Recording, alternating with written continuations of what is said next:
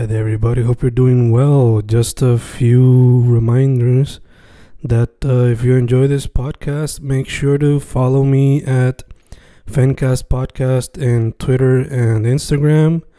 Also, follow the YouTube channel and subscribe at Fanatic or Fencast. Spotify, if you can, also follow the podcast.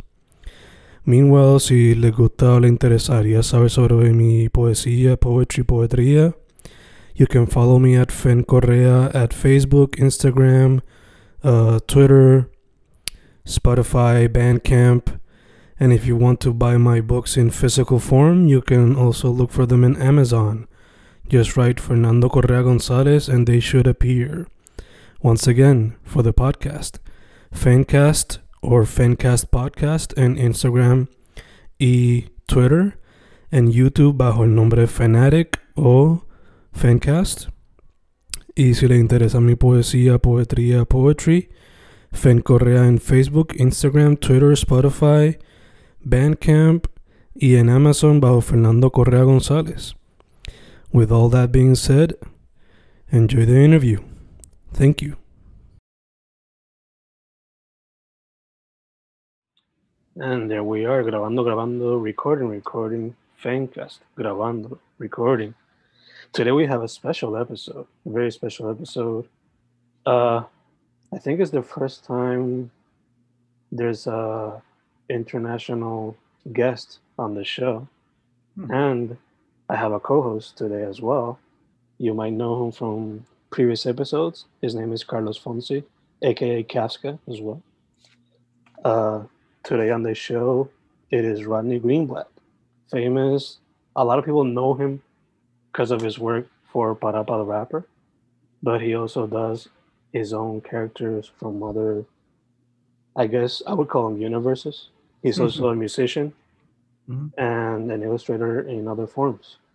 Yes. Yeah. Mr. Rodney Greenblatt, how are you doing, good sir? I'm good. Thanks so much for having me. Um, I don't think I've been on a show for a Puerto Rican audience, so I'm happy to do that. That's really interesting and different. Cool. Um, did you want me to talk about my background a little bit? Uh, sure. I just gave a little bit of information regarding your work, but if you could maybe give a little something more formal or a little bit more about you, that would be great. All right. Well, I'm I'm I live in upstate New York, uh, in a small town called Catskill. I've lived here for five years. I used to live in New York City all the years that I worked on the Parappa Games I would go back and forth from New York City to Tokyo working on that project. And I had a lot of other projects in Japan too. I had another character group called Thunder Bunny. We made a lot of toys, and uh, it was mostly toys and printed stuff. So I used to go back and forth a lot. And uh, we also had a cafe also in uh, in Tokyo for a while. Uh, but over the past maybe six years, I've been back here. I haven't been to Japan. I've been doing my own projects and I do my fine art works and I show in a gallery uh, here in Hudson, New York. It's uh, a town right across the river from here where there's a lot of art activity. And um, yeah, it's great. And for fun, I make music.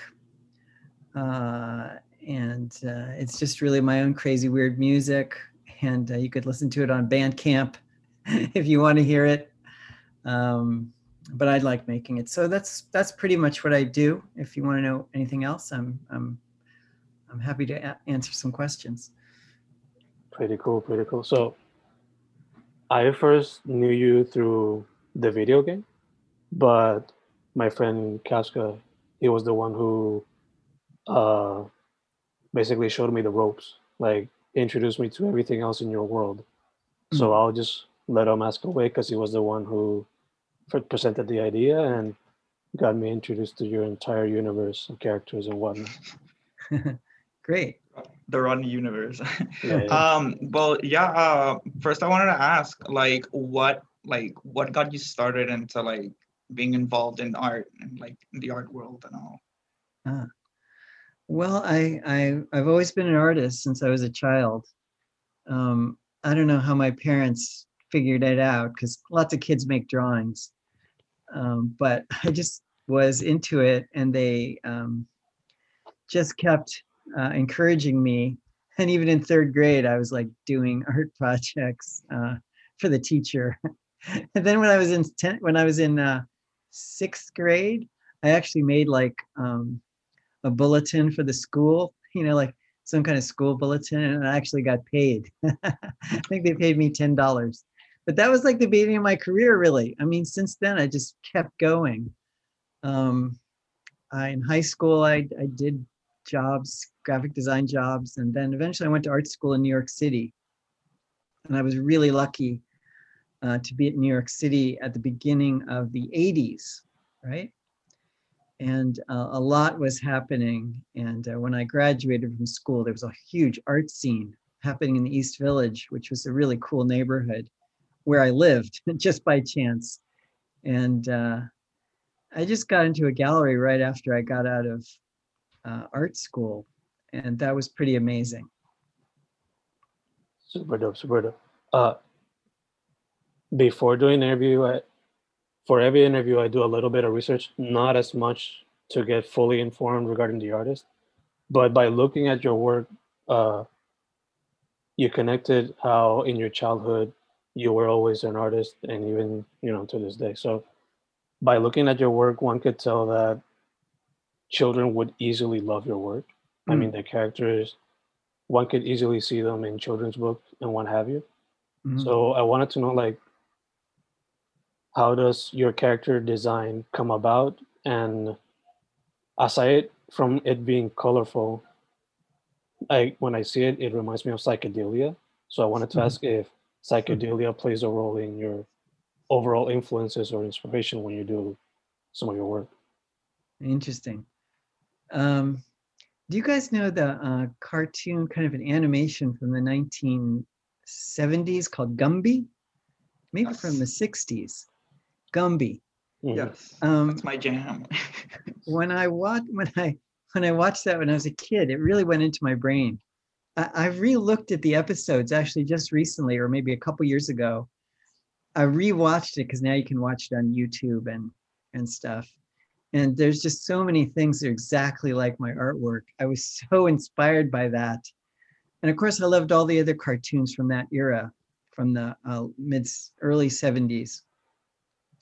So I I just incorporated that into my brain. And then when I actually got into art school, I started pulling that out, and um, people really responded to it.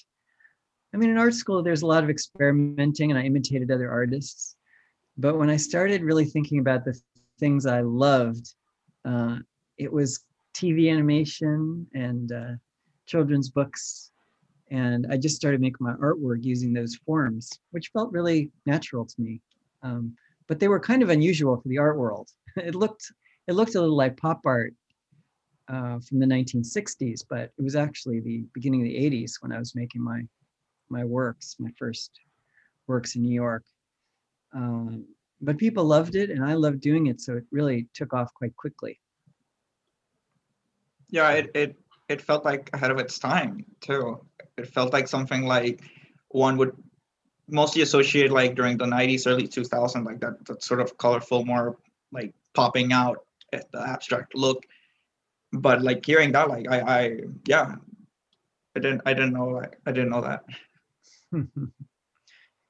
yeah, I I I think also um, I was very lucky to be in the East Village in the 80s. There were lots of new galleries, brand new galleries, looking for all new artists. Uh, everybody was pretty young, and I was only in my 20s.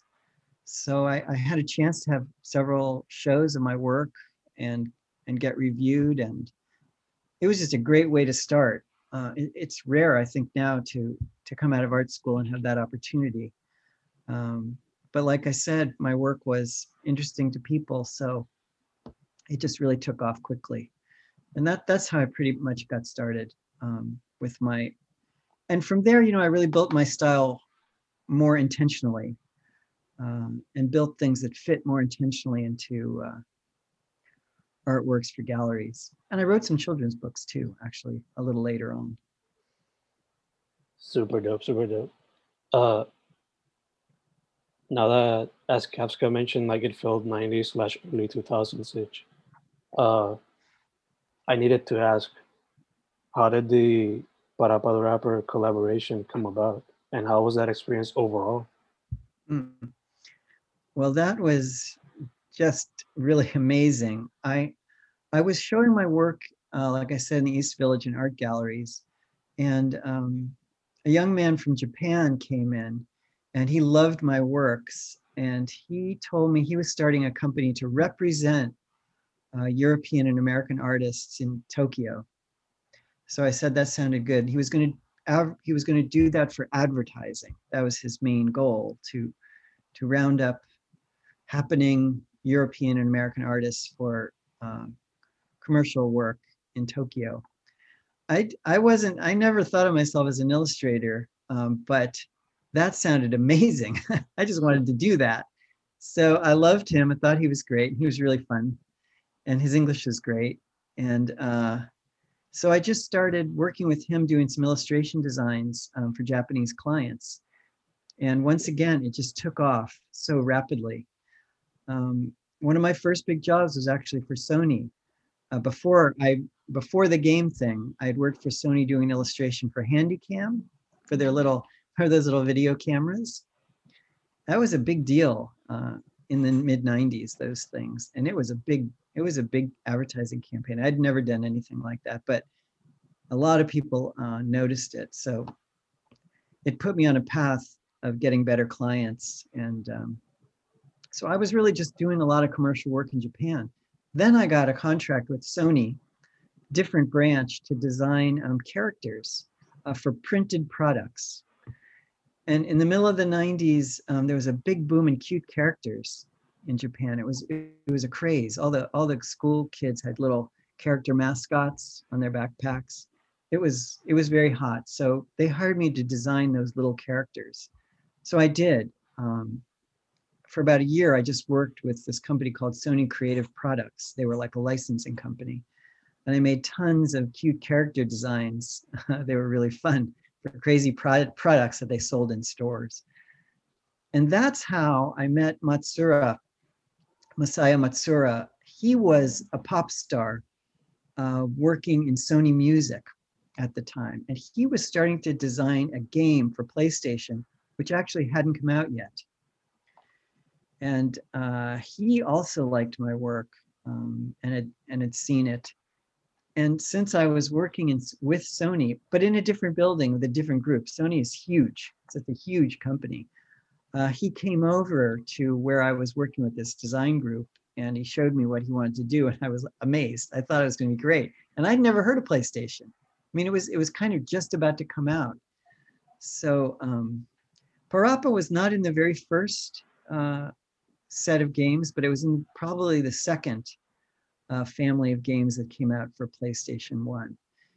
Um, so that's how I that's how I did it, and I my friends at Sony Creative Product help products helped me um, to connect with Sony Computer, which was a new company also at the time.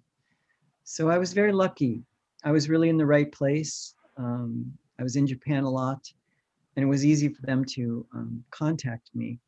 And when I met Matsuura, he's an amazing, he's a rock star. I mean, there's, there's no other way to put it. You see him and he's very interesting and uh, fashionable, amazing talent. So of course I said yes, and that's how I got onto the Parappa team.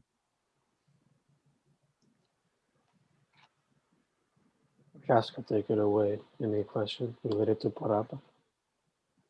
Oh well, yeah. I was gonna I was gonna ask for what was like given given the the success of Parappa, the first game.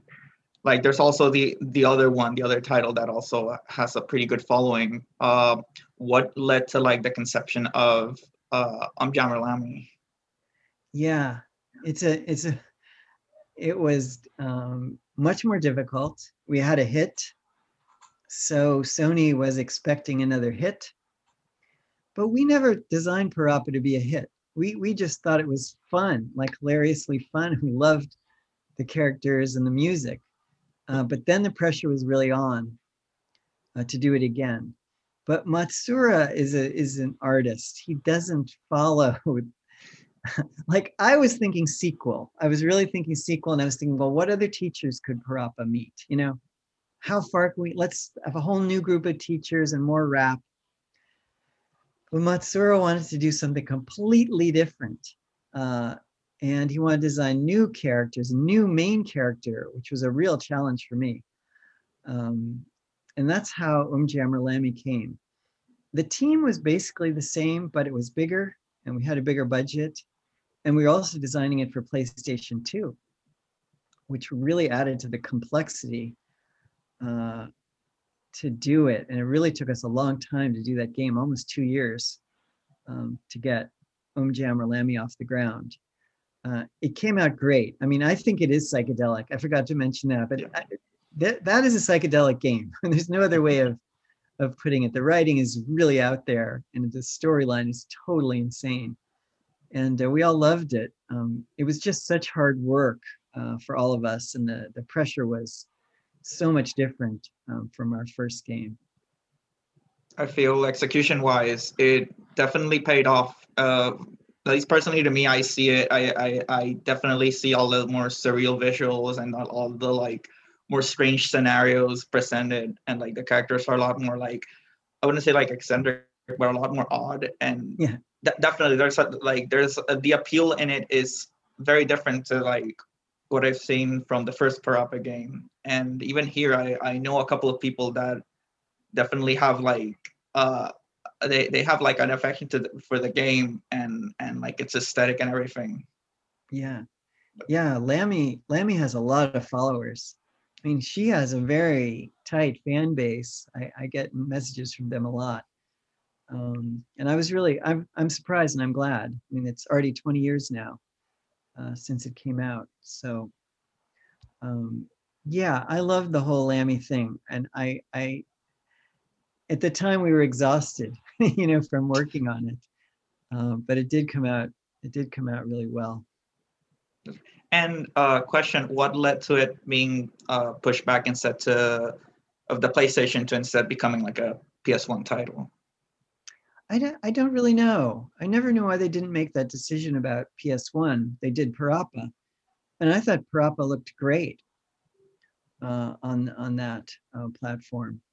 And I was hoping for Lammy, but you know, there's a lot of things I don't know about what happened at Sony. Um, I'm always getting questions about it, but I really wasn't part of the management uh, of Sony.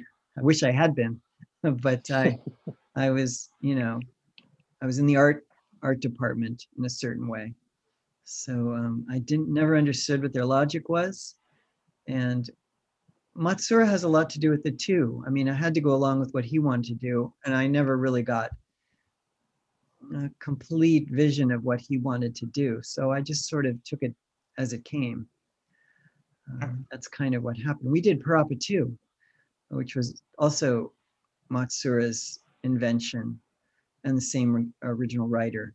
Um, and that came out nicely, but I think we had lost a little bit of momentum. I think Lammy had worn us out. And then we were we were, had, had to design that for another platform and it was a, another task altogether. But it has some fun characters too. Yeah.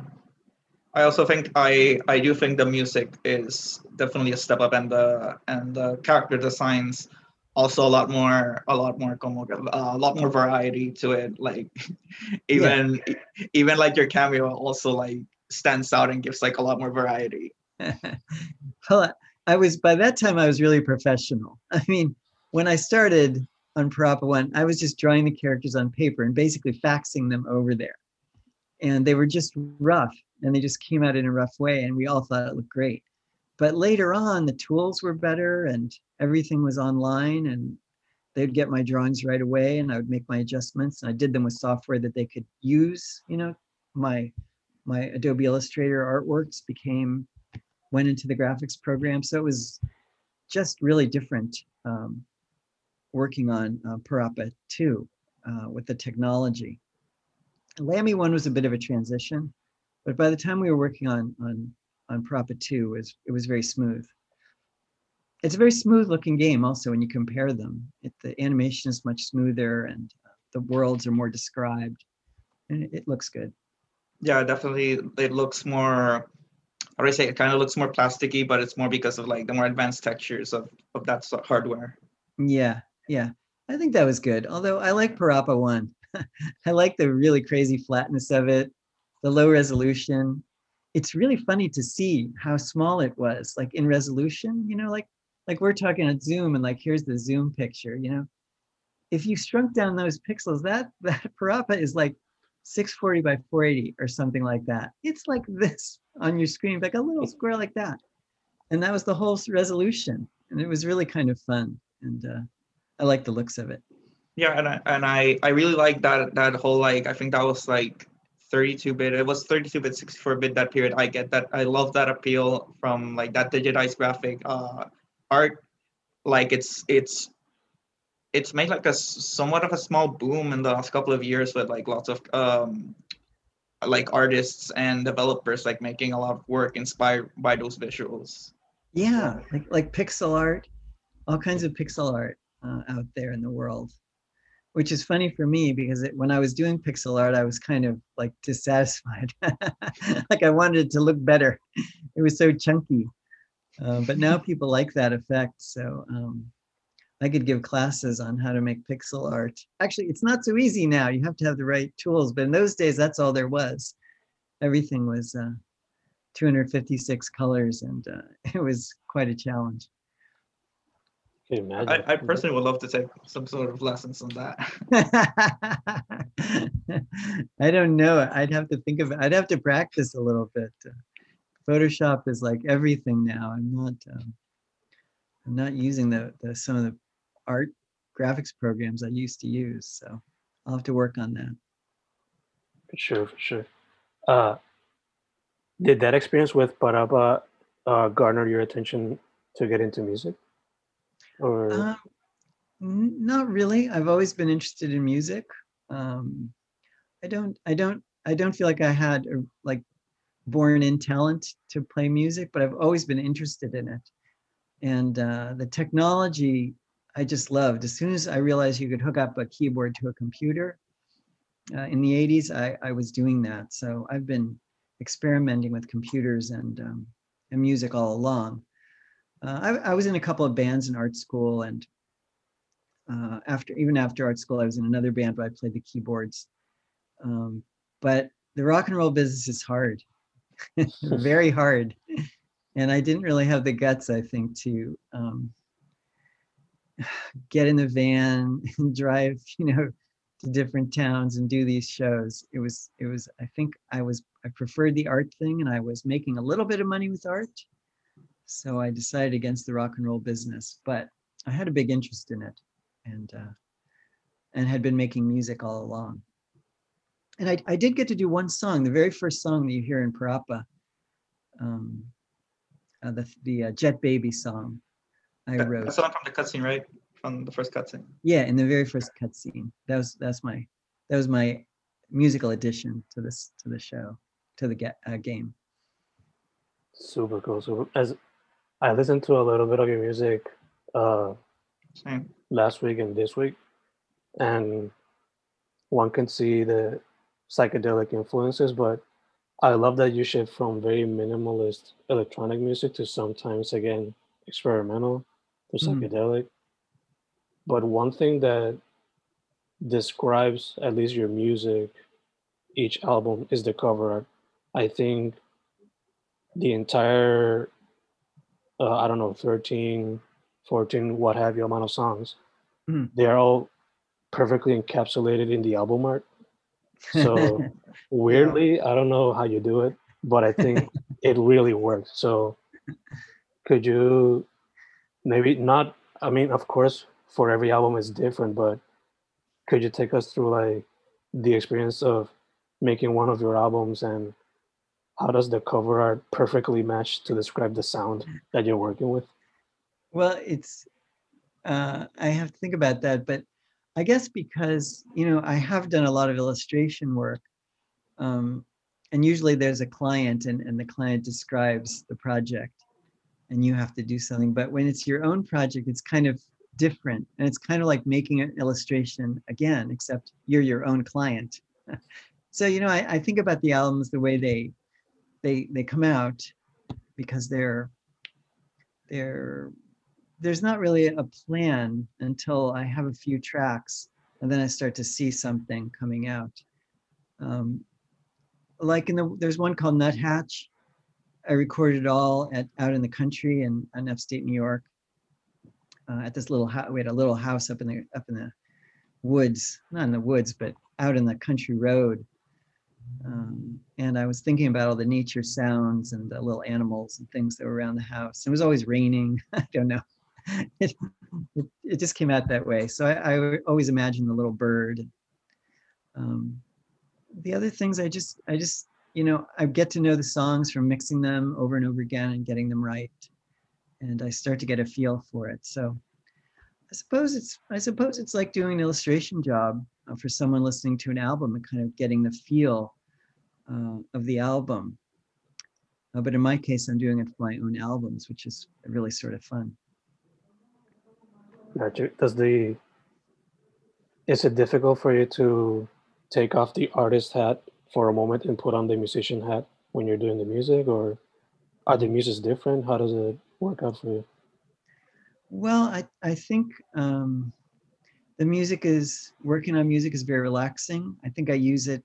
Um, I usually work in the evening on music, and I think it's just I unwind. I don't have a plan. I let the music just sort of flow out when I'm working on my artwork, it's more like that's my work during the day. I'm really chugging at it and keeping going, and I, I want to sell works. Um, so, and I want to make sure if I have a client that they're getting what they're asking for. But when I'm working on music, I don't really think of it that way. And it, there's something nice about that.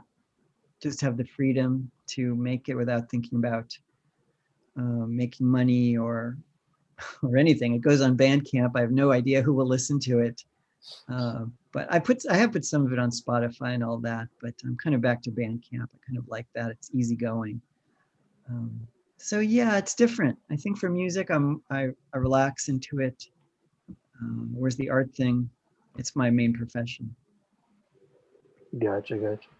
Uh, so Parappa was the first was my introduction to you as a kid but I want to know, as I'm sure Casca is also interested, but how did Thunder Bunny came about?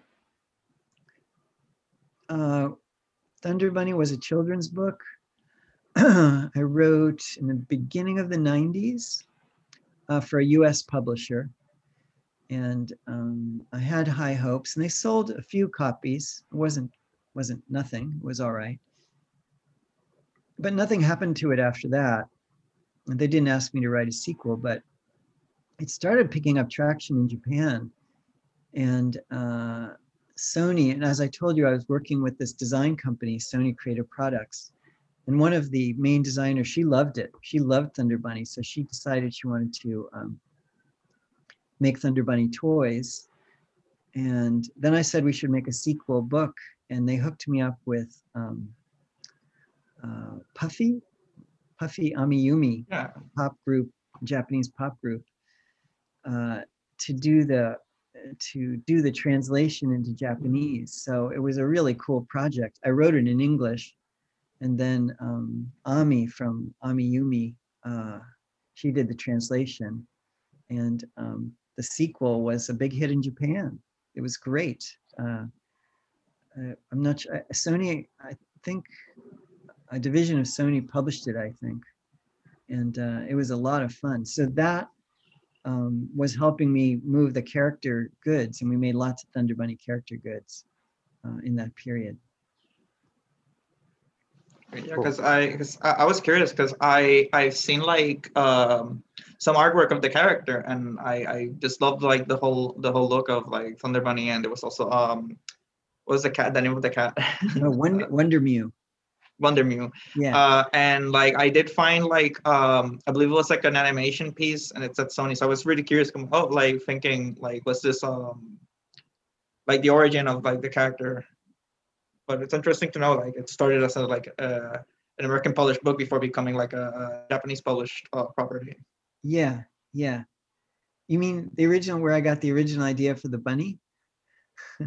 where you that was that was actually from my kids. My kids were little. I had little kids back then, and uh, they went to like a state fair or a county fair, and they they brought home a bunny, and um, it was a little little baby bunny, and it was really cute, but it grew enormous, and that's what gave me the idea. It was actually a brown one; it wasn't a white one, but it just it just was bigger than a cat. Like after a few months, it was just enormous. So I thought I was thinking about a bunny that grew and grew. That's how I came up with the story but I was really surprised when Sony decided to pick it up. I was I wasn't sure. I, I kind of not had forgotten about it, but it wasn't on the top of my list because Parappa was was happening at the same time.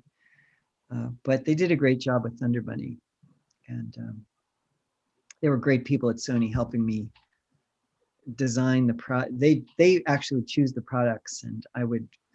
Um, I would approve and look at the designs and, and change things that needed to be changed. But was very collaborative and they were great people. So Thunder Bunny was a lot of fun.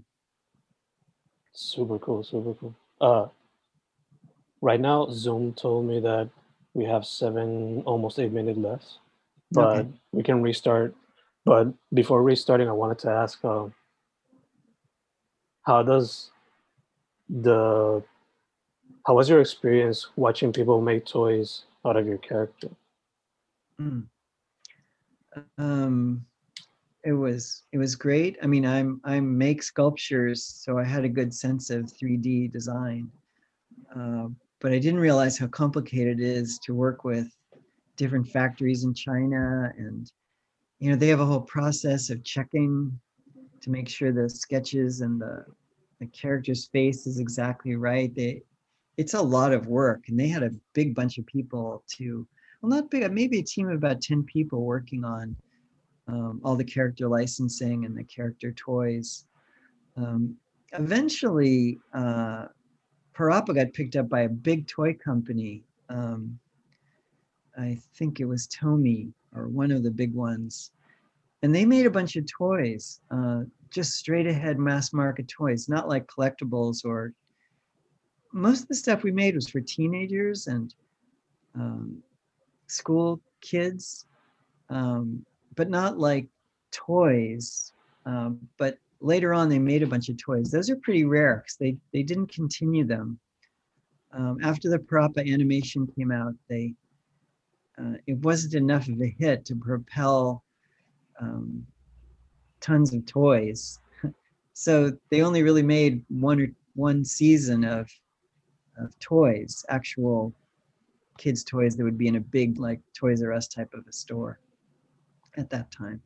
But it was really fun. I mean, I loved seeing them uh, come out and uh, and seeing them in 3D. The characters in 3D were just it, was just magic actually to see it.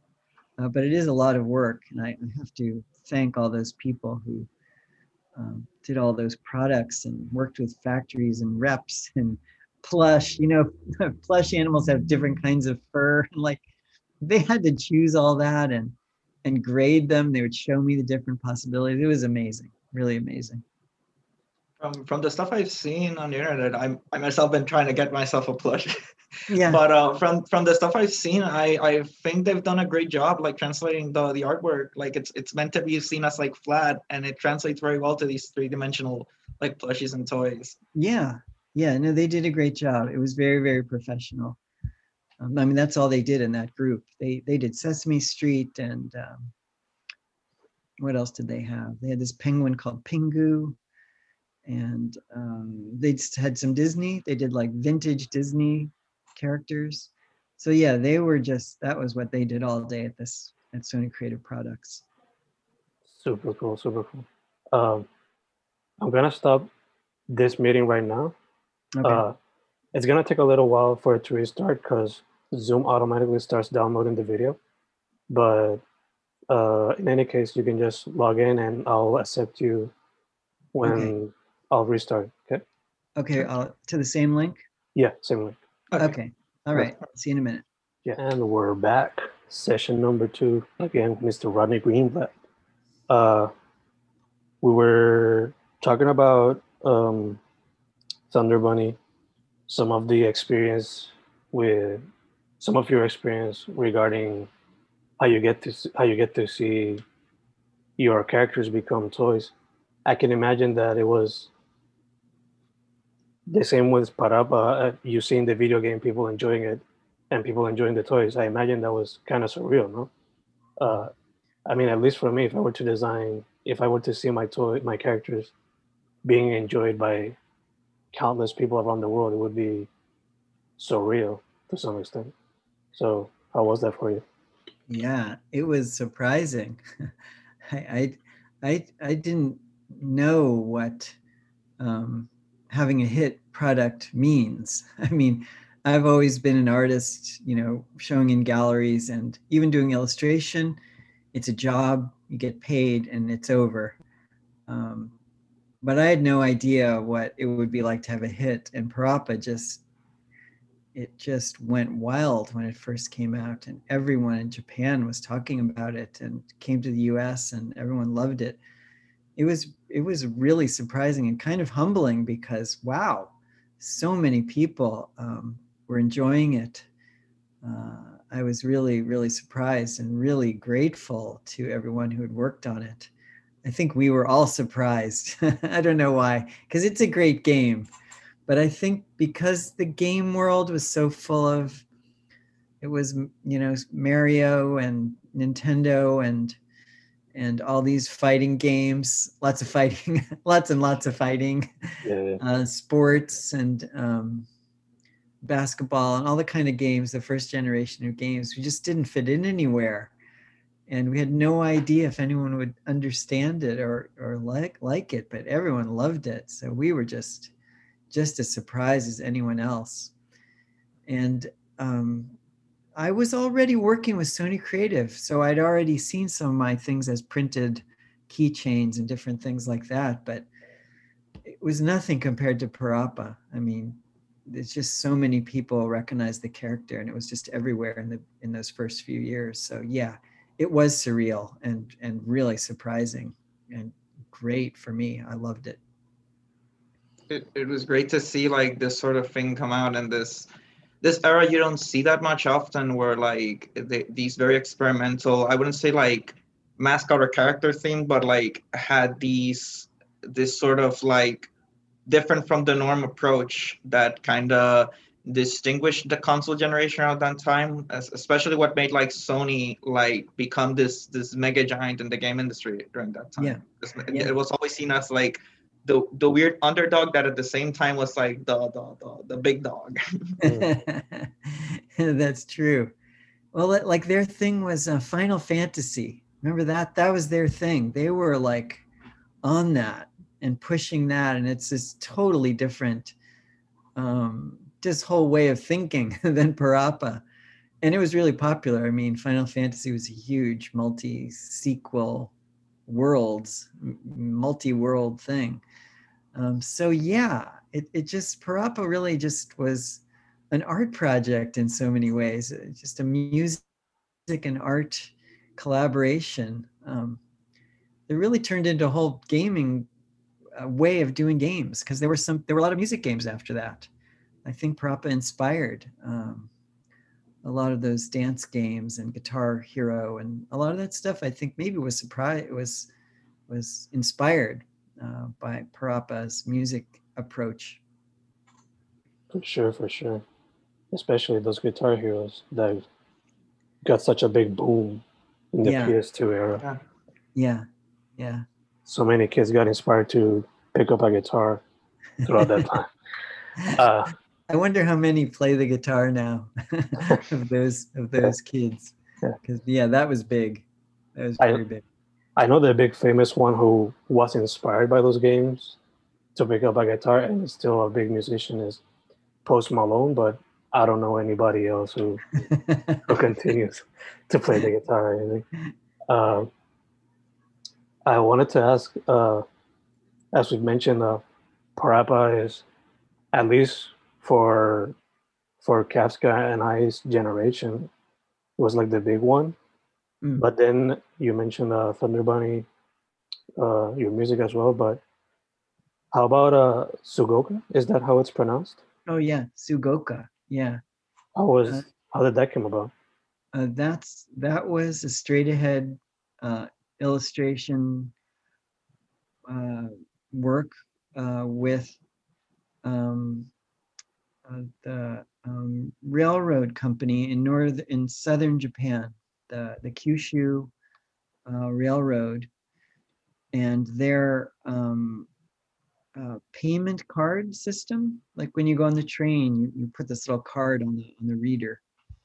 I'm not sure if they still have that system, but um, they they decided they wanted a mascot, and they hired my agent and I, and a huge advertising agency uh, to create all these characters and um, and stuff for SUGOCA, which was the name of that card campaign. Um, and that was, you know, it was a job, um, but they were all great people too. I, I, I didn't have many headaches from SUGOCA. They were, they were all right to work with. Uh, very, cons- the train company was very conservative. It was hard to get them to take any chances.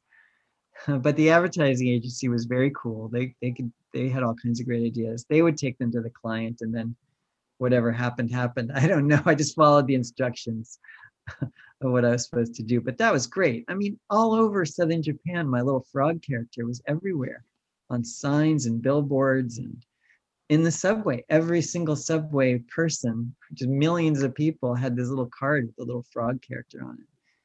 It was really, it was exciting to see it on the machines. You know, in Japan, they have these elaborate machines you put the card into and you buy the cards and you buy all this stuff and they had they had the pink machines with the frog on it. It was just amazing to see. I was really, I was fortunate to do that one. I That's can great imagine. because like J- Japan's also really big in frogs, so it's like this this great. yeah, yeah. It was their idea to do the frog character. So yeah, yeah, they're into cute frogs. But you know, I did an even bigger campaign for the uh, a convenience store called Family Mart. Yeah. and that was very Japan only. That was much bigger than SUGOCA, actually. Um, Family Mart had at that time, I think, 5,000 stores. 5,000 stores. It's incredible to even think about Japan. Mm. in Japan, just in Japan. And uh, I designed all these characters for these food products like fast food, like 7 Eleven. Do you guys have 7 Eleven there? Or those kind of, con- I'm sure you have convenience stores. We we had them at some point. I don't know if we still do. uh-huh. Well, those kind of convenience stores, um, they have tons of them in Japan. It's a, there was a lot of competition, lots of stores. So I designed these really funny characters for uh, food products. Like there was spicy rice and um, smoothie, and uh, there was a pizza that, that was terrible. They put in microwave pizza, and uh, what else was there? Lots of things. Um, a bagel, a kind of a breakfast bagel and I just did all these characters uh, for that, and that was everywhere. Also, I mean, that was really a big one, and they did ten TV commercials. Um, I bet you could find them on YouTube. Some of them. Uh, You bet I'm gonna but they were the animation the animation was hilarious and the advertising agency was just on it. And they just they just did a great job. And that client was much more adventurous. And um, it was just amazing. Then then it just stopped. I mean like they had these campaigns. They hire it they hire an advertising agency come with the whole thing and then it ran for about two two years maybe? I'm i think maybe. And then it was over. And then they changed to a different advertising agency and a whole other thing. But i had a great run doing uh, family mart and the commercials i mean 10 tv commercials on all the time. A lot of people when i go to japan know me from that. Mm. they knew my work more from uh, family mart uh, than from playstation. Because if you think about it you had to buy a playstation you pretty much had to have kids Yeah. uh, but Family Mart is just everyone. Everyone goes to those convenience stores, so it was huge. It was just huge. I was probably more people um, involved in that job um, than the others because it was all over Japan too. So that one was amazing. Super cool. Super cool. Uh, I wanted to know, uh, being from the United States, how was it for you seeing that sure, my work here has been praised, but seeing it such a big impact on Japanese culture and people appreciating it, I bet that must have been another exciting but surreal experience as well. Yeah, it was. it was exciting and surreal. I didn't really know much about Japan. But as soon as I got there, they just, my work just connected with the market at the time. Like I said, there was a there was a cute character um, fad going on, and I've been drawing cute characters, so it just that was automatic. Um, and then I just I just I liked it over there. I liked the way they did things, and I met a lot of nice people. I had a great. I have it still have the same agent today, and he has he's a really nice guy and very likable and he really went around and helped my work get to where it went. That's a big part of my my career in japan is from um, mr tak iwayoshi who was my still my agent and he did so much to get me some of those jobs. Um, but after after a while i started getting used to japan and understanding the culture I used to stay later. At first, I stayed in hotels, but later, when I would go there, I would stay with um, Iwayoshi-san's family, and I really felt connected um, to what was going on there. And I think my fans really appreciated that. I even tried to learn Japanese, but I wasn't able to. I tried. It's really, really hard unless your mind is good with languages, which mine is not. I, I couldn't. I tried to memorize things, but I can't memorize anything. So that was a bit of a disaster. But they were all glad that I tried. You know, I wanted to um, speak Japanese, but I, I couldn't. And they were glad that I was doing my artwork because I would have to be studying Japanese all day long, every day to like try to get a handle on it. But most of my Japanese fans were glad I tried but I, I, loved it. I loved Tokyo, and I got to travel all over the place um, for the other projects. So it's it's still I haven't been there in five years, so I'm I'm hoping to go again someday. Of course, of course. As soon as the, I'm sure that as soon as the pandemic is over, or at least close to over, yeah, the opportunity to go back. Yeah, I hope it keep. I hope it like keeps going down. So far, I've seen a lot of good coming out. Yeah. Well, they've been having some trouble in Tokyo. They've been having some outbreaks. Mm. Oh, really? So I, it's not as bad as it has been here, but um, they're still they're still battling it. Uh, they, the vaccine isn't out as much, um, or I think the Japanese government hasn't done as well as it could mm. uh, getting the vaccine out there. Um, they're going to have the Olympics out there. I have no idea how they're going to do that. That's I'm going to stay away from Tokyo. so that is yeah, they over. they've they've been very persistent about that. I know they should have given up and maybe postponed another year. It's, it's, ridiculous, but they're going through with it. But I'm glad I'm missing all that. Crazy American tourists mm. uh, are just not fun, and Tokyo's crowded to start with. So we'll see. Maybe next year yeah. I'll go over there see for my sure. friends there. For sure, for sure. Uh, I wanted to ask something, but it just went away. So, hmm. Casca, if you have any other questions right now. Fine. Um, I wanted to ask because you did mention about the the Parappa show you did. This was like a, a Japanese like anime production. Yeah. And like I, I gotta ask, uh, would you ever be interested in in wanting to like work on a new animated project, be it like using your already established characters, be a new property, be like, ha- have you ever been like, still had that interest? Um, I did, but I think I've given up a little bit. Um, it's a lot of work, and I'm kind of enjoying my life being semi-retired at this point. I'm I'm still making a lot of things, but doing an animation project is a huge collaboration lots of people involved, writing teams, and um, I don't know if I'm really up for that. I think maybe if the right project came along with someone who really uh, was someone whose vision I really trusted and someone who had the money to really make it happen, I might say yes, but I'm not really pursuing that. Okay.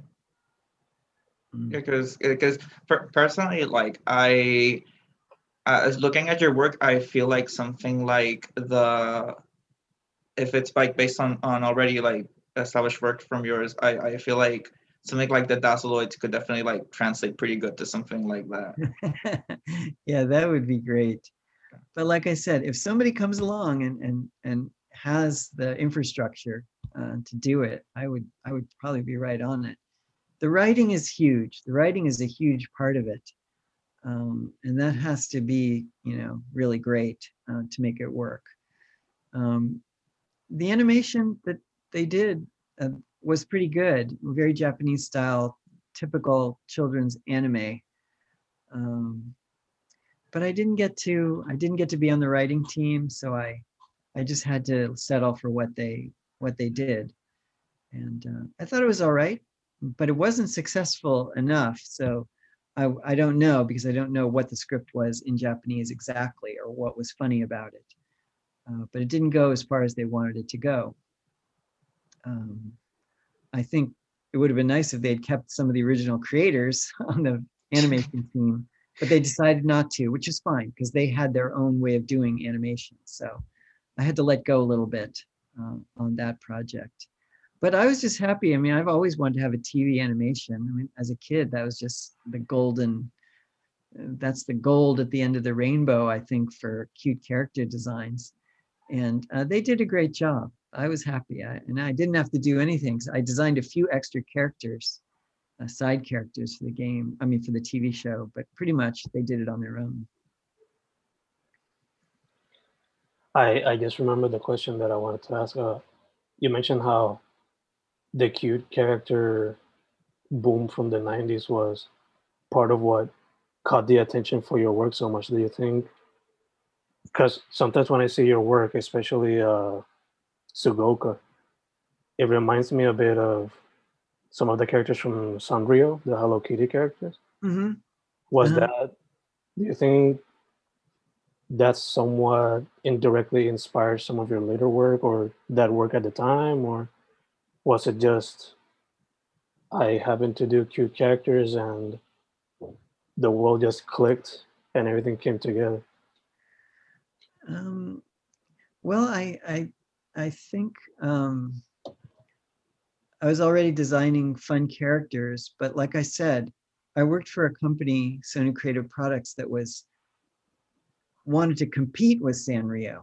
I mean, they were competitors, so they were they were guiding me a bit. I mean, they would they would check my drawings. They would they would choose which ones they thought were were cute enough.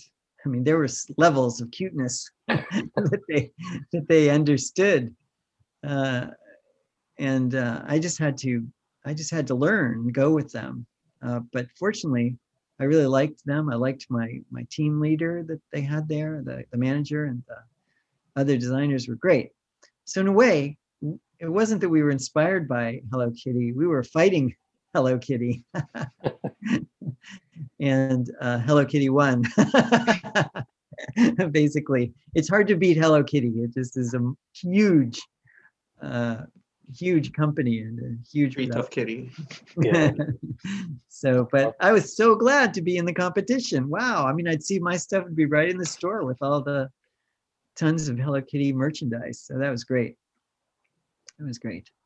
Sure, sure. There needs to be some sort of crossover at some point. We'd love to see that. Yeah, yeah. yeah. Uh, I saw that recently you released uh, "To Just Be." Yeah, yeah, well. yeah. So I can imagine it is somewhat inspired by this whole pandemic experience. But how did how did they how did it came about?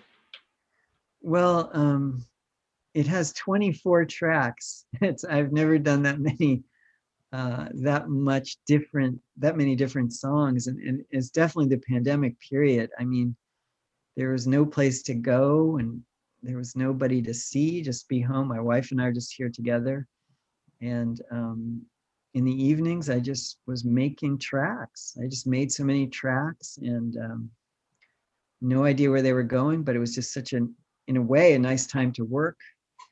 Uh, I think I would have rather been out.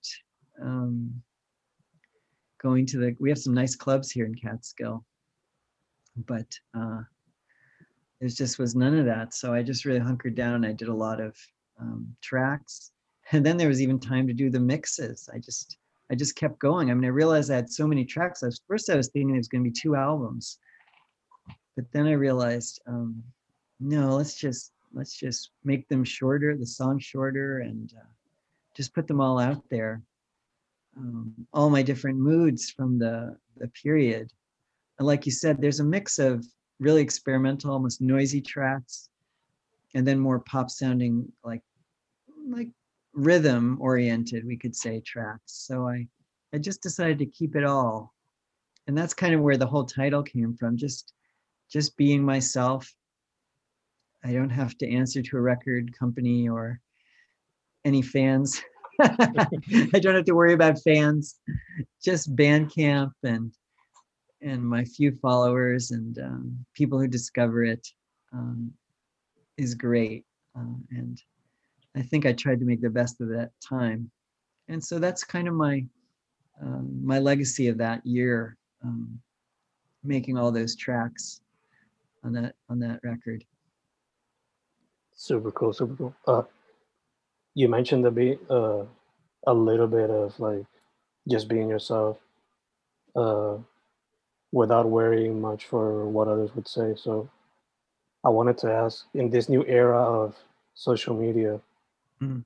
uh, do you have any form of advice for uh, people who just want to be artists and want to just share their work on social media? Wow. It's I, I think social media is really hard. It's it's work in itself. And like you gotta, I guess, I mean, I I'm from another decade. I mean, I've I've you know, I've been at this for a long time and there were other ways of getting your work out there then. But now I think you're dependent on on social media as an outlet. And I think publishers now and and even galleries are looking for people who have followers. Um, so you, yeah, it, you can't ignore it. You gotta, you gotta make it work for yourself, and it just takes hours. And you have to plan that into your whole art career. I think you gotta plan your Instagram, and you have a strategy, and and have a great website, and really get it out there. I mean, I think it's just so hard right now because there's so much to look at. I mean, you can see artists work from every part of the world in 10 minutes.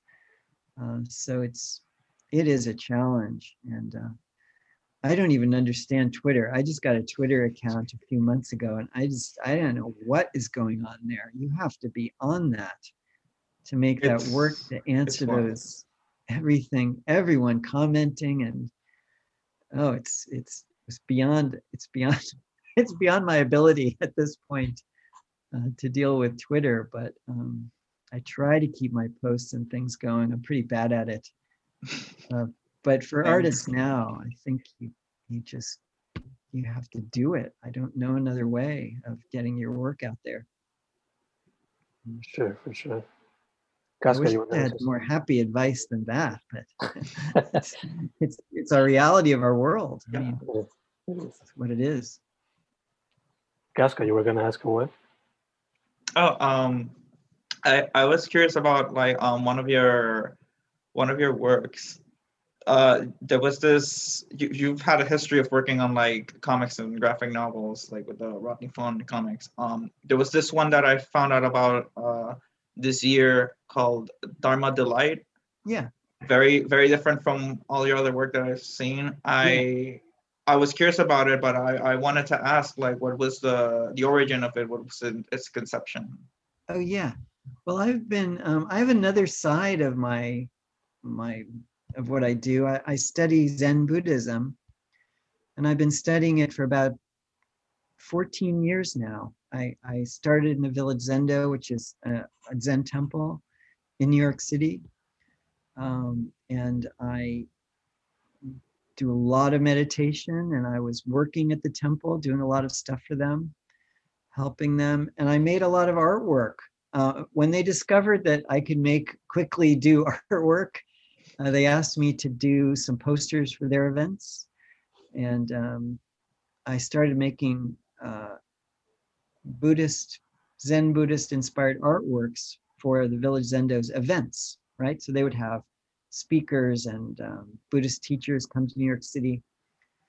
Uh, so I would draw, I would draw these cool, like Buddhist looking images. And after a few years, I had a lot of them that I designed for posters and postcards for the Zendo. Um, and uh, then I decided I would do a book. I've been studying and I had done many retreats, so I I really had um, the Zen Dharma in my mind. I still do, and I, I care about it. So I I decided to make a book. My teacher said it was okay, and I gave them this the script, and they said it works. It makes sense. I wasn't sure. Uh, so that was from 2016. So that was my last, um, my most recent published book. Uh, so it's all my work that I did for the Village Zendo, and then other things I added um, to fill out the whole book. And it's actually it's a it's kind of a graphic novel. I kind of designed it for teenagers who want to um, who maybe want to get into meditation. Uh, but it has real information in it and actually shows you how to do Zen meditation um, exactly the way we learn it uh, in the Zendo. So that's how Dharma Delight came about. I'm very proud of it. I think it's undiscovered. I mean, it was a small publishing company, um, but it's one of my favorite pieces, and uh, I'm glad you mentioned it. Uh, I was I was curious about checking it out because like I, I also got a friend who's like very interested in that and and Zen Buddhism, and like I, I showed it to them and they were like, "Yo, this is pretty interesting." So I definitely definitely will check it out. Yeah, good, good. Yeah, it's got a lot of fun stuff and also different kinds of artwork, paintings and drawings and illustration, um, all kinds of different mediums and things I did.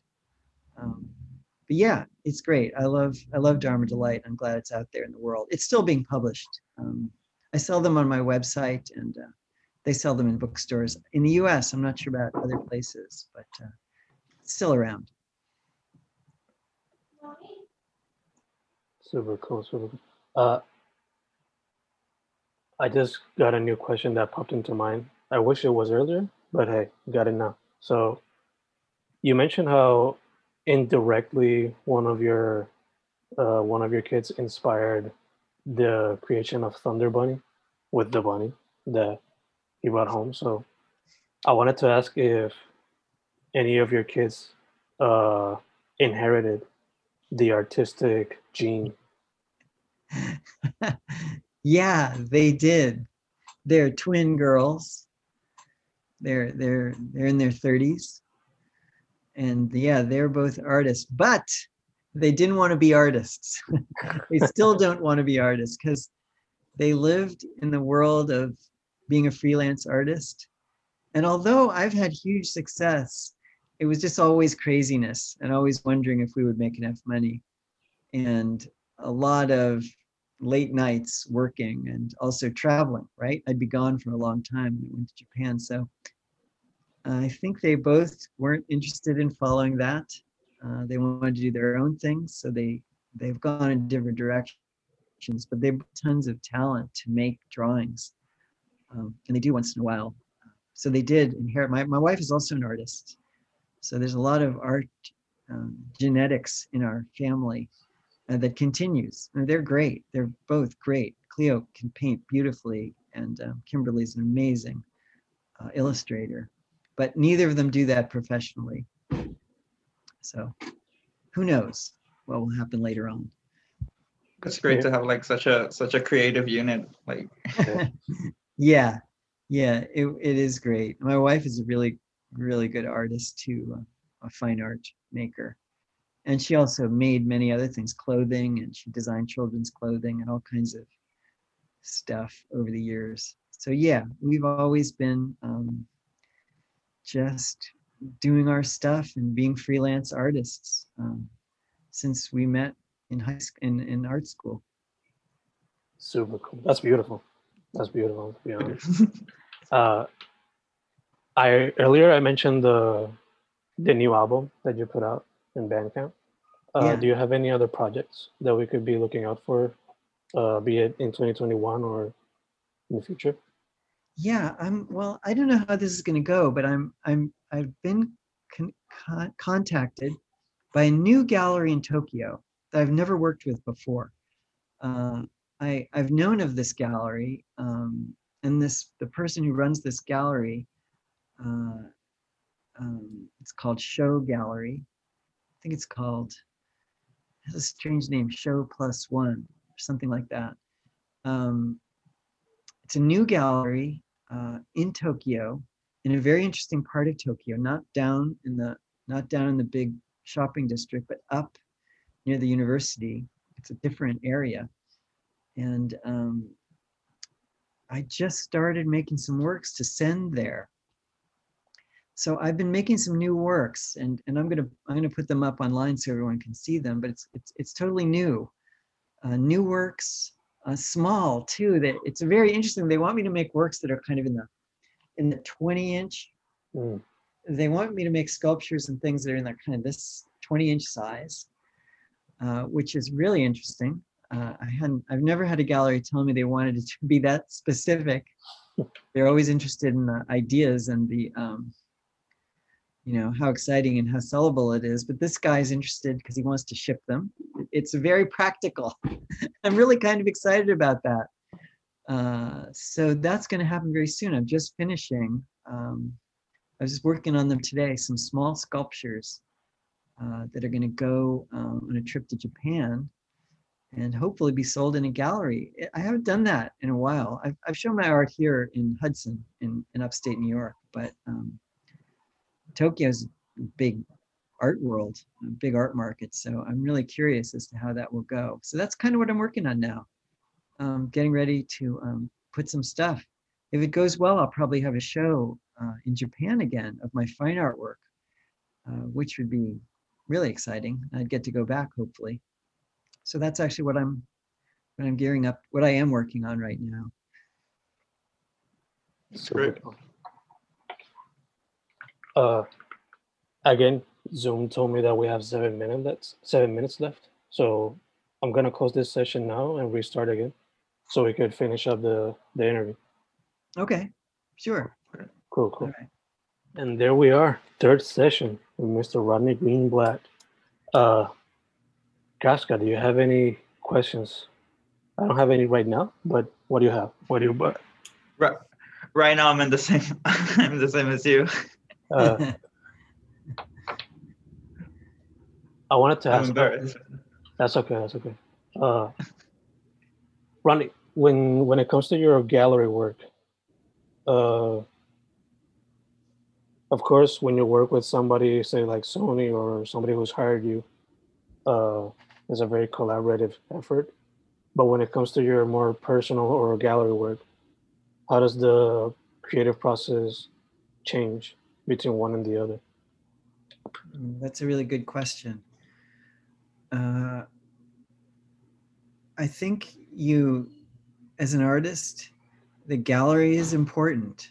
The, the kind of work and the, the place where the gallery is, the space in the gallery, um, it, it really becomes part of what you're doing. It's it's easy to think that in the gallery situation you can do whatever you want. It's it's all about your own heartfelt ideas. Uh, but it's also um,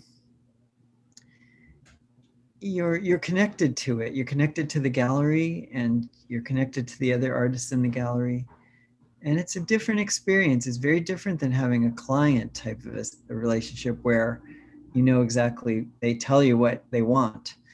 Uh, working in art gallery is very interesting. I, I've changed my mind about it over the years. I, I used to think it was a place where you just let your ideas, whatever they were, come out.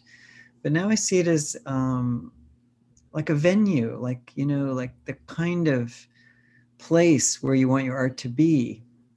And uh, I think art galleries are still really viable and um, inspiring, actually. Uh, you know when you're at home and you're making if you're making your paintings or making drawings you don't know really where they're going to go. And it's easy not to think very much about them you know? They end up in a drawer you show them to your friends you post them on instagram. But having them in an art gallery is, is kind of special uh, and it makes you really see your art uh, i think in a different way than posting it on Instagram, which is funny because a million people could see it on Instagram, and like not that many people go to art galleries. But there is something magical about having your stuff uh, in an art gallery, and I, I've really come to appreciate them. And I, I wish there were more. There were more, and it was easier to uh, for people to go to art galleries because it's just it's a different experience to see the actual works uh, than to look at them online. And I've really I've really decided to appreciate that um, because it's really hard to get into an art gallery and it's really hard to have a show and it's really hard to sell and it's just it's a challenge. Uh, but it is it is really great, uh, a great system and a great way to great way to build your art uh, and build what you're saying and understand yourself. I think the art cal- art gallery is great for that. Do you feel like it allows for like a more like a more personal experience for like observer to get to have like this sort of environment that feels more in tune with your your style, your approach, your like what what you say like what what's like kind of true to like you what what's being like demonstrated in your work? You feel like that's what like distinguishes that from just having like hey here's my here's my page. This is my work. Yeah yeah it is different in that way. I think um okay so imagine you're you're you're a musician and you're going to play uh music uh, for your friends in the living room or in the backyard let's say. You're going to do a concert for your friends in the backyard that's one thing. But what if they asked you to play uh, in a in a hall where there were going to be 3000 people? It would be a little different you would you would you would your mind would would uh, take that information in and uh, you would step up you know from playing a concert in your backyard um, for your friends uh, to a room with 3000 people in it. You would automatically uh, and anyone who's in a rock band i think would know what i'm talking about it's a different it's a just a, it's slightly it's subtly different. The, songs could be the same but you're going you're going to think about it in a different way and you're going to grow. I think that's what happens. And i don't really know about instagram and these things if they have that. Unless you have 30,000 followers i don't even know how that happens. People make that into a career but maybe the same thing happens. Um, but for me, uh, uh, since I'm I'm very old school, let's face it, the art gallery gives me that inspiration um, to make to bump up my work a little bit more uh, than just putting it out there for my friends. Um, so, in that way, it really is different, and I I think inspiring. Gotcha, gotcha. Uh, since we're on the topic of galleries, um, I don't know how familiar you are with this new NFT situation, but do you know what can you tell us about your perspective regarding this new way of looking at exclusive uh, visual projects via the internet with these NFTs, which are now turning into, I guess, a new space for digital artists to just put out their work? I have no idea where it's going. I, I really don't. I mean, it's it's a very weird way. You're not actually selling your artwork. You're selling basically what amounts to the way I think of it is kind of like a marker, a flag of your artwork that exists in that in that cyber blockchain world, a flag that is there forever, um, as far as they can tell you. Uh, and it's just a really strange different way it doesn't it doesn't suit my way of thinking but um, for a lot of digital artists who have been struggling uh, to get their work out there and actually to make money it's amazing what some of those digital artists have done uh, with work they've been doing for years uh, in that business is incredible. I mean, for an artist to sell a digital work um, for six or seven or eight thousand dollars is incredible, and for them to sell for 60 70000 dollars is just beyond imagination.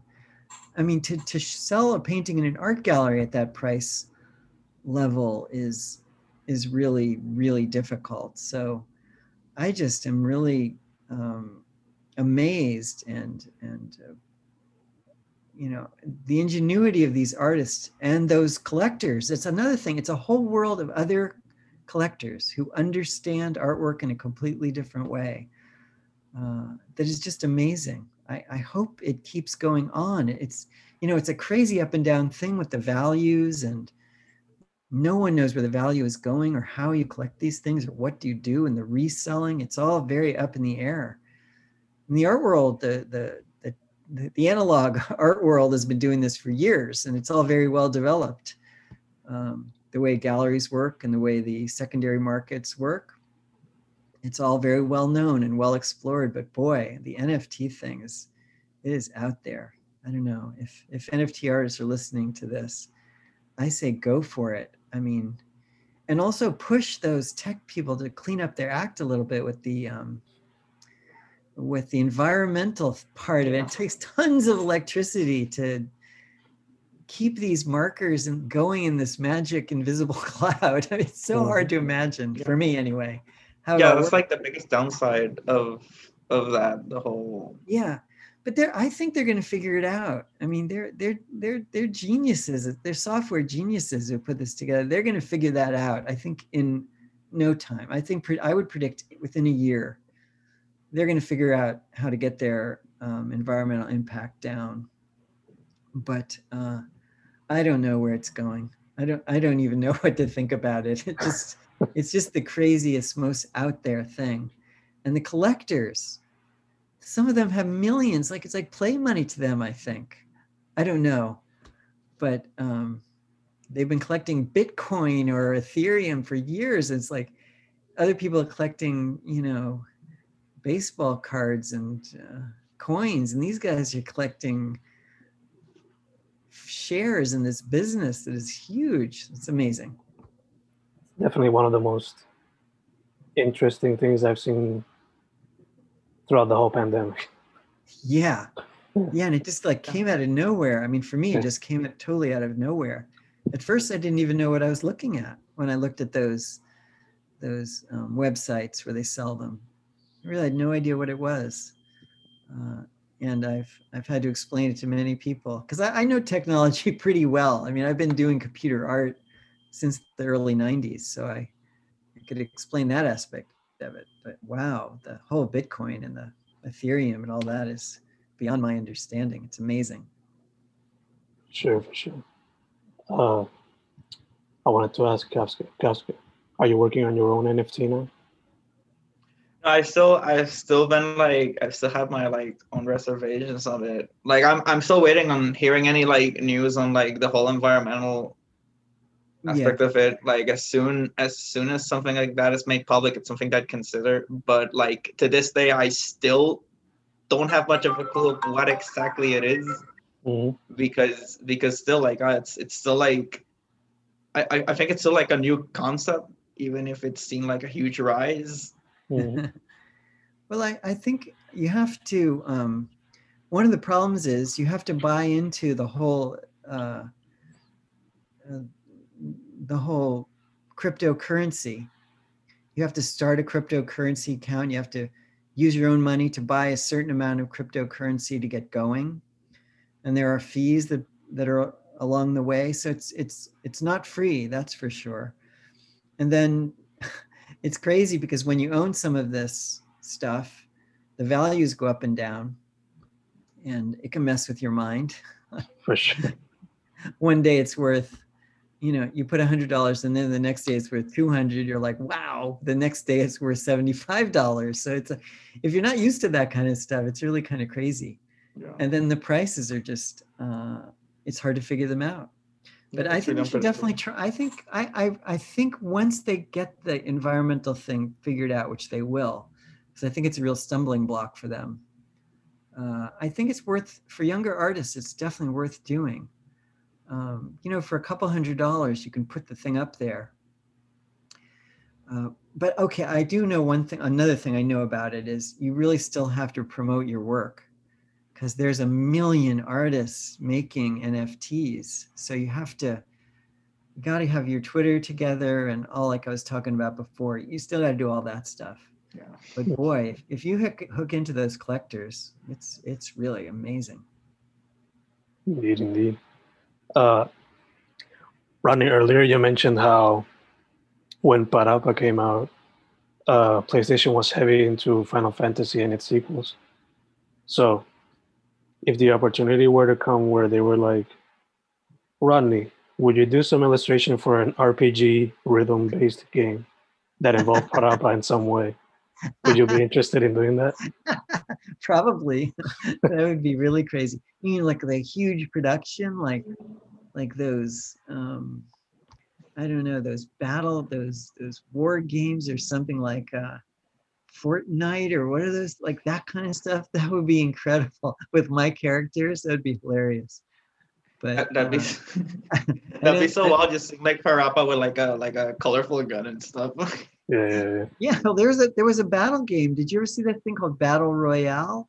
yeah, Yeah. the Yep, they asked. you mean the PlayStation All Stars one? Yeah, PlayStation All Stars. Yes, yes. And they asked, they they they convinced me to put Parappa in there because they were all Sony different characters from different games. hmm And they they really, I wasn't too sure because I didn't want Parappa to be in a, bat, in a violent battle game, but it's kind of a kids kind of battle game. But I didn't allow Parappa to have a gun. I, I just thought that's just too much. So Parappa whacks people with a skateboard. and actually, this whacking people with a skateboard is really harsh. like, he's swinging a skateboard, whacking somebody with it was actually more violent than I thought. But it's still kind of funny. So I went along with it.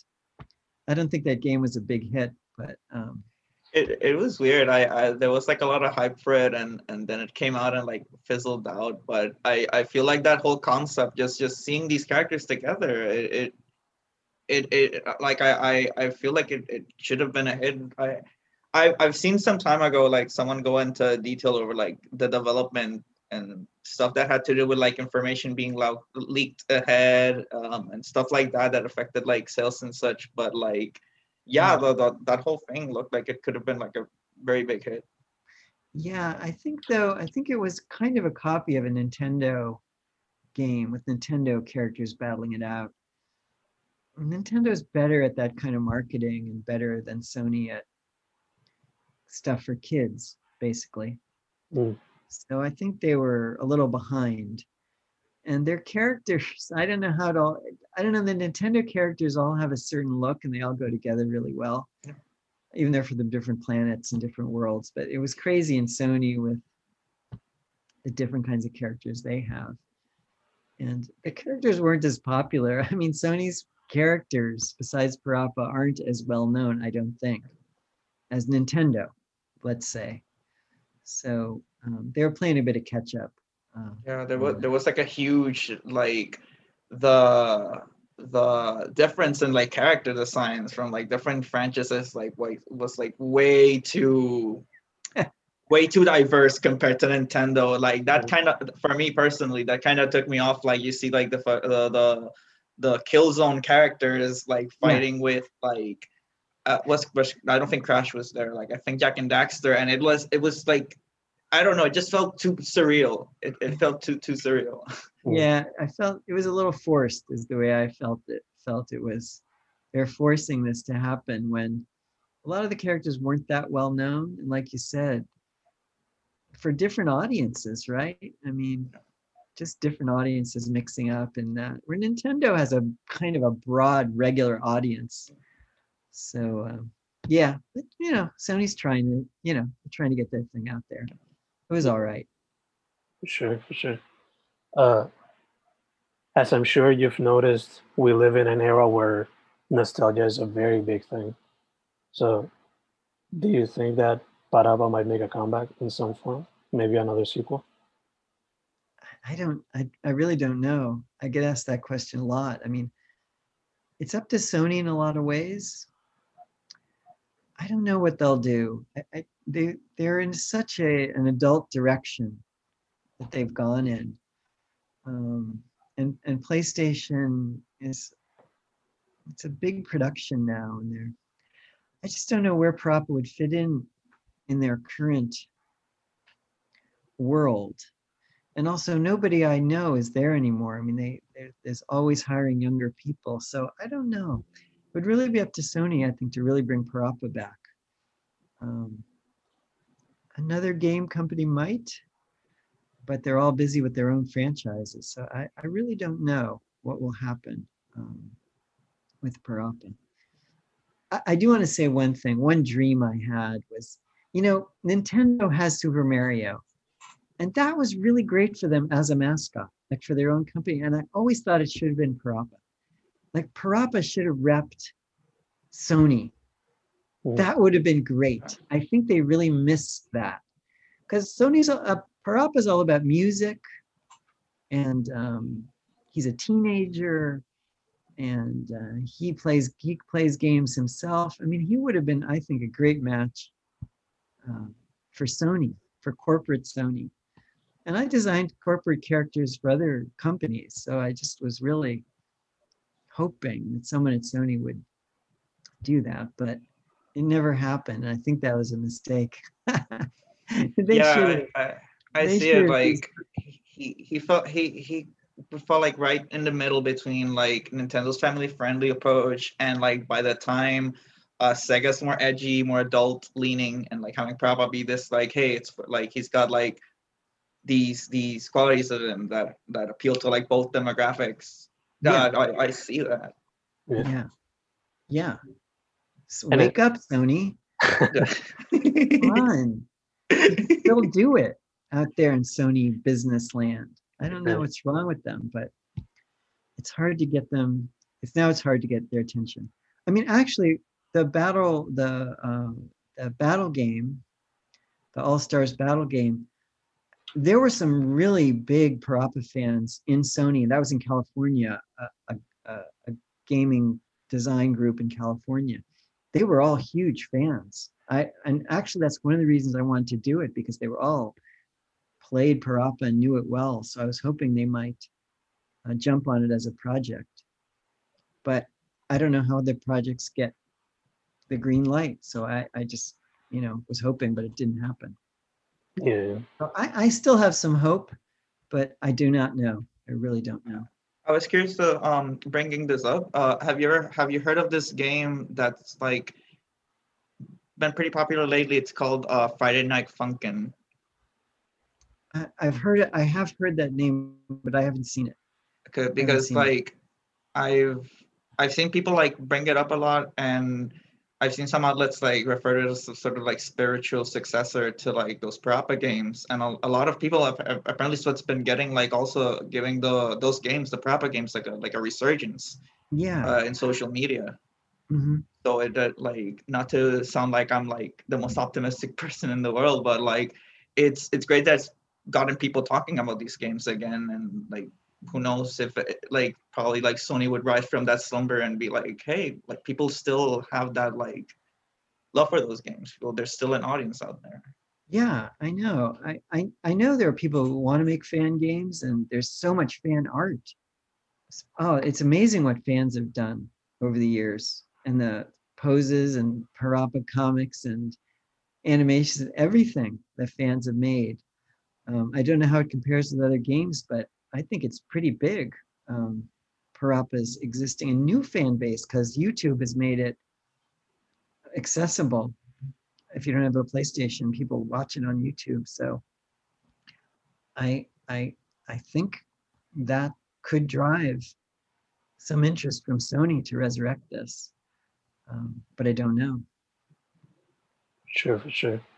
Uh, I'm glad you mentioned how they should have probably took Parappa as the mascot character, because seeing yeah. as a, as how time has uh, worked along, like Parappa was a, a nice in between, a kid friendly slash teen friendly character. Mm-hmm. Music, especially today, is such a heavy, uh, such a big thing, such a big market. I mean, we yeah. use it basically every day. Yeah. That Parappa could have become like Mario in the sense of like multi-dimensional with many soundtracks that people could easily digest every day. Yeah. Multi-sequel type of game. So I totally see your point when it comes to like maybe instead of Crash or Spyro, Parappa could have been that character to be the the Sony mascot. Yeah. Definitely. I like your thinking. Please have a meeting with Sony about this. It, it seemed very obvious to me. I mean, you know, you know, Nintendo makes a lot of other games and all kinds of stuff, um, but they put the Mario thing on there and you recognize it. Mhm, I think I think Parappa could have played that role.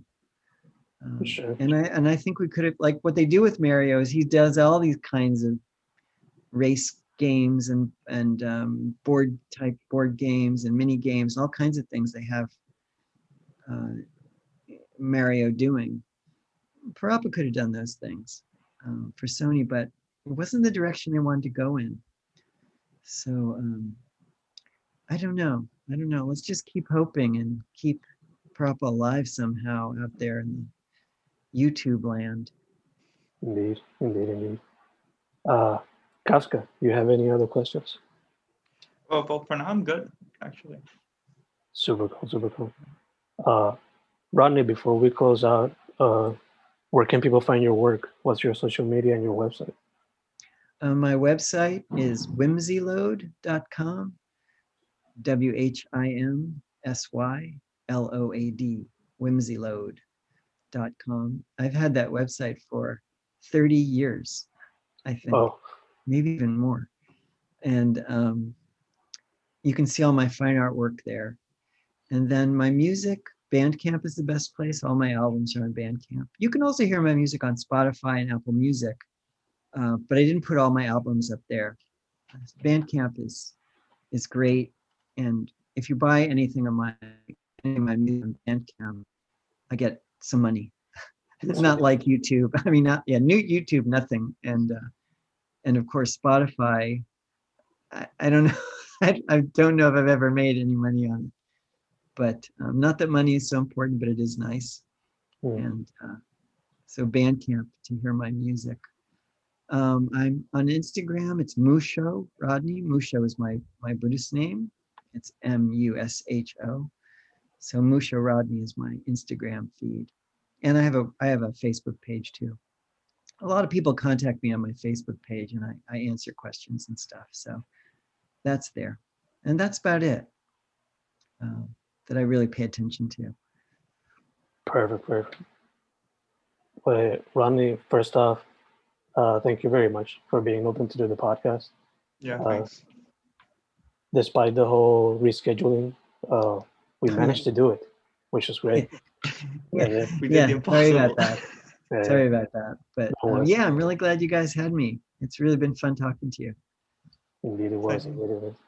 Uh, second, uh, stay healthy, and look at you know we get out of the pandemic and stuff. You know, Yeah, keep staying Yeah. healthy. it's getting Uh, better around here too. So I hope Yeah. it's okay down there, yeah, slowly, slowly but surely. slowly but surely. Uh, All right, guys. Thank you. Thank you so much. yeah, thank you, thank you. All right, thanks.